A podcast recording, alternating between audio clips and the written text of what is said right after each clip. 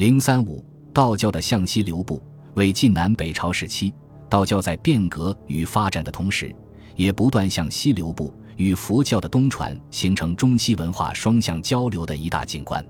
道教向西流布的确切时间，今已很难详考，但从南朝佛道之争时，是玄光所作《辩惑论》中云汉时因原始道教乱俗而被斥敦煌，以及张鲁五斗米道原在边陲。不失华夏的情况来看，似乎汉时即已出现了道教西传的踪迹。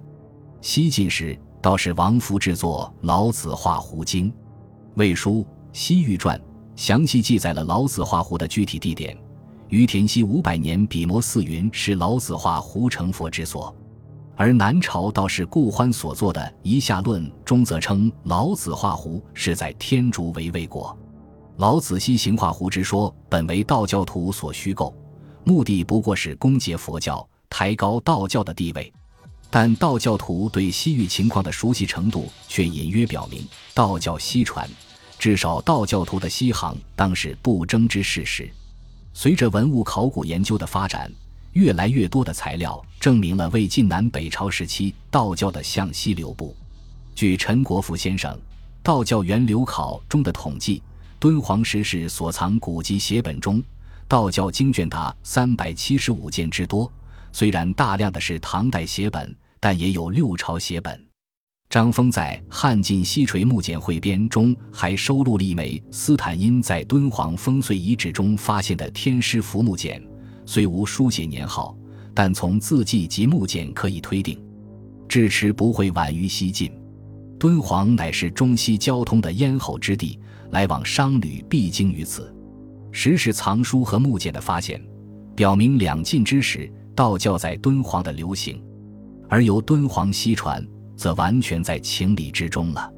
一九六零年，在发掘吐鲁番阿斯塔纳古墓群时，于编号为三百零三墓室门洞内，发现一纸道教符箓，只长二十七点五厘米，宽十厘米，折成长二点五厘米。宽两厘米的小块缝于卷囊之中，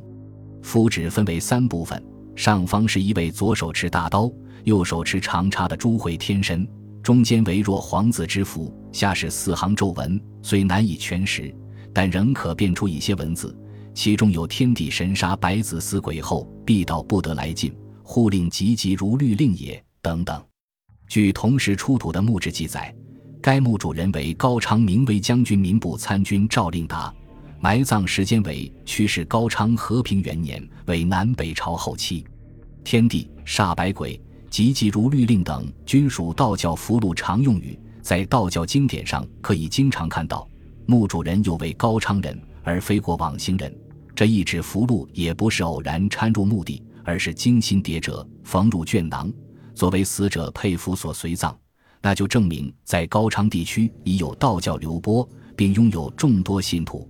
驱使高昌割据立国一百六十余年，直到唐贞观十九年才统一于唐朝，期间一直保持着独立状态，有自己的服饰、语言、文字，信仰仙教、佛教、道教在高昌的流播，说明南北朝道教至少已在西域传播。吐鲁番出土文书中有一件。西凉建初十四年，韩娶妻随葬衣物书，上面写有左青龙，右白虎，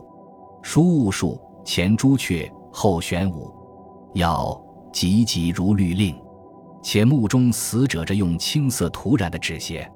青龙、白虎、朱雀、玄武均为道教所尊崇的神灵。葛洪的《抱朴子·杂音篇》中就称太上老君左有十二青龙，右有二十六白虎。前有二十四朱雀，后有七十二玄武，这四灵已成为老君的护卫和仪从，而青色则是道教之色。北魏太武帝拓跋焘到道场接受符箓时，就被法驾旗帜尽青，以从道家之色也。显然，这一切都说明墓主人是个道教信徒，以道教所尊崇的神灵来诱惑死者能安宁。从而也证明，在西域地区已有道教流播。类似的这种情况，在元和六年狄万随葬衣物书、阿斯塔纳五九墓随葬衣物书中也同样存在。说明南北朝时期道教在西域地区的流传不是个别之事，而具有相当普遍性。同时，从西域前来中土的僧人中，不少人都通晓道教，如鸠摩罗什通阴阳术数，谭无称通小术数、禁咒。西域僧人知晓道教方术，且已有一定造诣，说明道教在西域的流传已有时日，广为人们所熟悉和接受，乃至连僧人都耳濡目染，对道教颇有所晓，甚至出现通晓道教者。道教作为中国的本土宗教，在其向西传播的过程中，也将中国的传统文化传向了西域，以至中亚、印度。从这一意义上说，道教的向西流布不仅仅是宗教思想的交流，而且是中西文化的交流。